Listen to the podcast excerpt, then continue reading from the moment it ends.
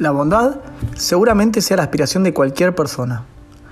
A cualquiera de nosotros nos gustaría que nos remarquen que somos buenos. Por más que uno no espera nada a cambio, uno recibe mucho cuando hace una buena acción. Por ejemplo, cuando vamos a misionar.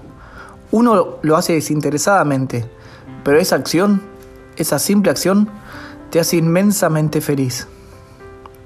La bondad engloba muchísimas cualidades. La ayuda, la comprensión, y la incondicionalidad son algunas. La bondad siempre tiene al otro como centro. Es algo que nos hace salir de uno mismo y por ende nos hace crecer. Salimos para poner todo en disposición del otro. Y eso genera multiplicidad de felicidades. Esto quiere decir, te hago feliz a vos y al hacerte feliz, me pongo feliz. Algo clave que se me ocurría es que algo bueno cumple su propósito. Y un propósito es una misión. Todos estamos llamados a cumplir una misión. Todos vinimos acá por algo. Todos vinimos a hacer el bien.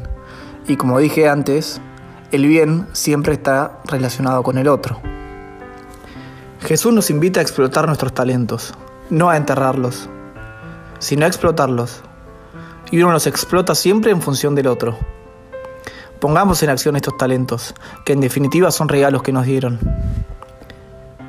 En este tiempo que vivimos, arranquemos por nuestras casas, identifiquemos actos de bondad, imitémoslos, pongamos nuestros talentos en acción, miremos al otro, reconozcamos al otro, ayudemos al otro.